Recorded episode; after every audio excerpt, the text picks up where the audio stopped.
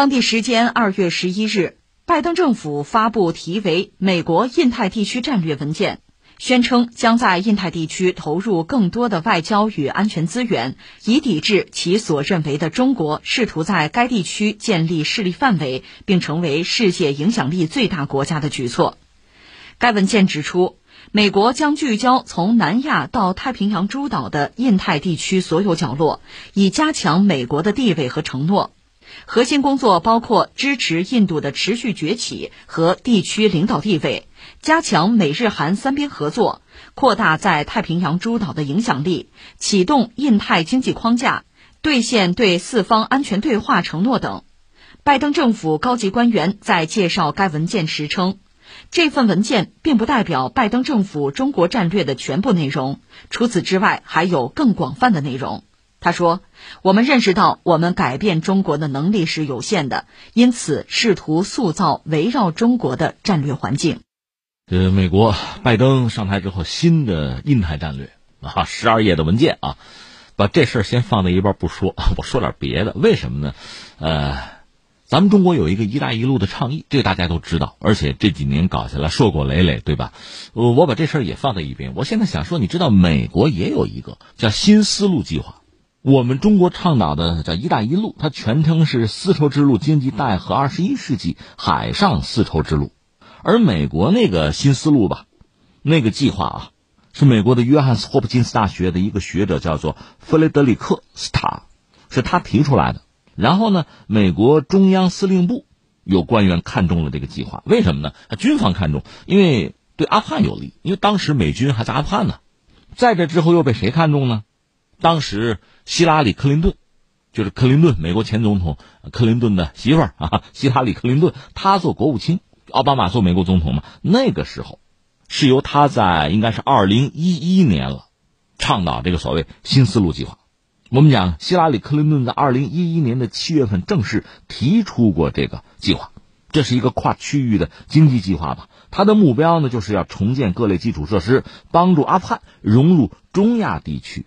再拿这儿作为中心吧，打造一个经济圈连接中亚和南亚地区，这是美国人那个新思路计划。那你说你扯到这儿了啥意思啊？你看啊，我们有一带一路的倡议，最新的加入者是阿根廷。这前两天我们讲了，这是拉美的一个大国。不说拉美，那么在亚欧的这个版图上，也包括非洲哈，这个一带一路确实给沿线国家带来非常多发展的机会，给相关民众带去福祉。这是我们。那你说美国有没有聪明人，有没有高人？有啊，这个新思路计划也算是很高明的套路啊。而且希拉里·克林顿作为美国的国务卿，在二零一一年就正式的提出了他。那我请问现在呢，还有人记得他吗？我们只知道美国从阿富汗撤军了。那么美国对阿富汗的基础设施的建设，对中亚、对南亚地区基础设施建设的投入有多少？有什么成果没有？抱歉，没有。甚至你要愿意，你去翻二零一五年的《人民日报》，当时啊，中国的商务部长曾经发表署名文章，说什么呢？说中国啊，我们推动的这个“一带一路”啊，和美国的新丝绸之路计划也可以找到利益的交汇点。我们把话都说到这个份儿上了，结果怎么样？美国人不接话，当然他也没有什么可接。到现在这个新思路恐怕也没人再提了，就这样了，过去了。那把这个事情放在这儿，我想说明什么呢？呃，像美国在。特朗普时期就有自己的所谓印太方案，这个比之前奥巴马做美国总统的时候搞的那个亚太的那个战略呢，等于说视角更加宏大，范围更加开阔。那到拜登上台之后呢，实际上延续了特朗普这个思路，还要搞他的印太战略，实际上把中国还是要作为一个主要的战略竞争对手。而且美国人这次在自己的这个印太战略里非常露骨的讲说什么呢？说你看我们想改变中国吧，发现能力有限，改不了。就是想把中国忽悠瘸了，忽悠不成，那怎么办？那我们只好把中国周边的环境我们搞一搞，我们按照我们的理想去塑造一下。总之就是不想让你崛起，不想让你老百姓过好日子。说白了就这么件事情。那刚才我们讲“一带一路”和美国那个新丝路计划吧，这就跟这个下棋一样，下围棋，大家都知道这是一个节点，这个地方重要，都知道这该落子儿。那我落了，其实你也想落，但最终你没有落，为什么？我们看到中国的一带一路，我们为什么说它叫一个倡议呢？就是我有一个想法，大家是一起来做，一起前行，也是一起发财啊！一起发展吗？多好的一个事情啊！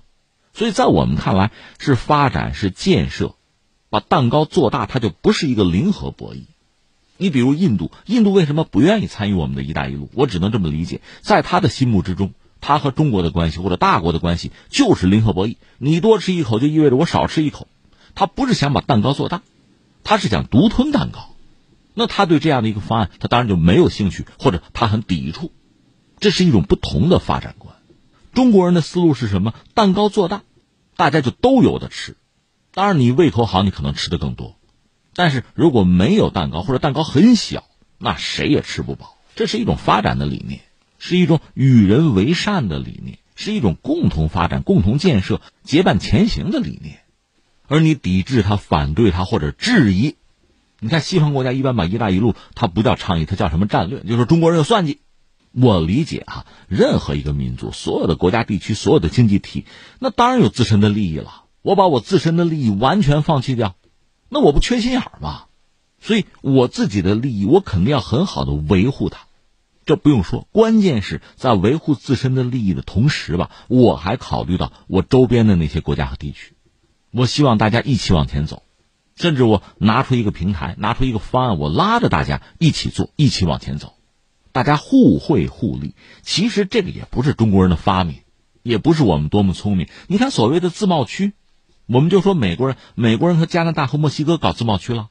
你再看欧洲，欧盟现在是二十七国，英国脱欧毕竟是一个国家，剩下二十七国还是在一起，大家还是愿意抱团吗？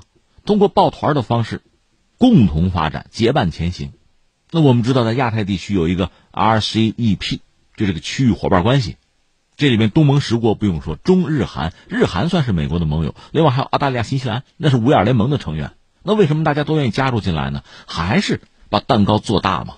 所以这是一种共通的思路。那么说回到“一带一路”，只不过我们先提出来，我们领衔，因为我们基础建设能力强啊，我们全球第二大经济体啊，我们做这个事情相对得心应手，对周边国家意味着非常多的好处。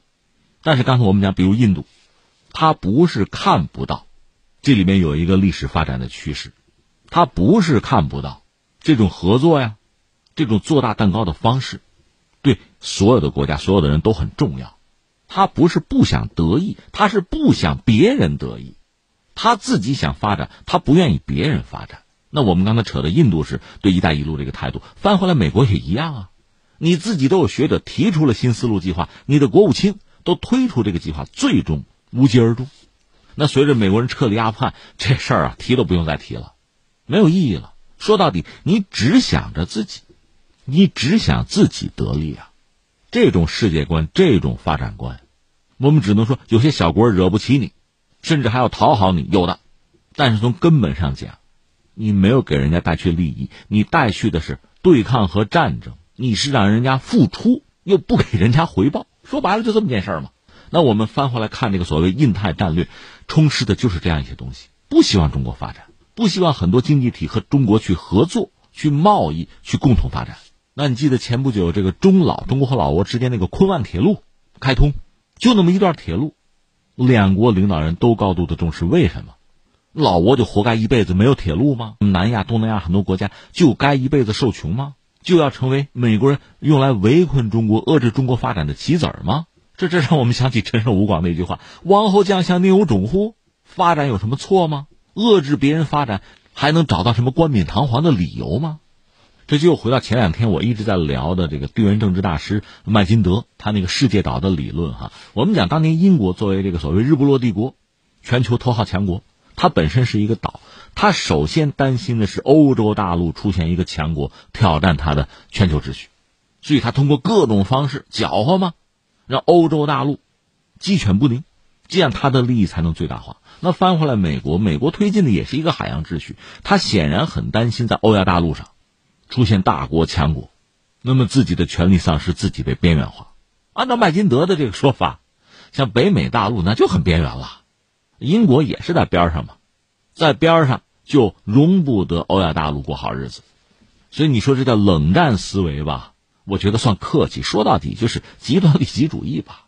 极端利己，那通过自身的努力啊、发展啊，去屹立于世界民族之林也行。我能力强，我努力，我拼，我领跑可以。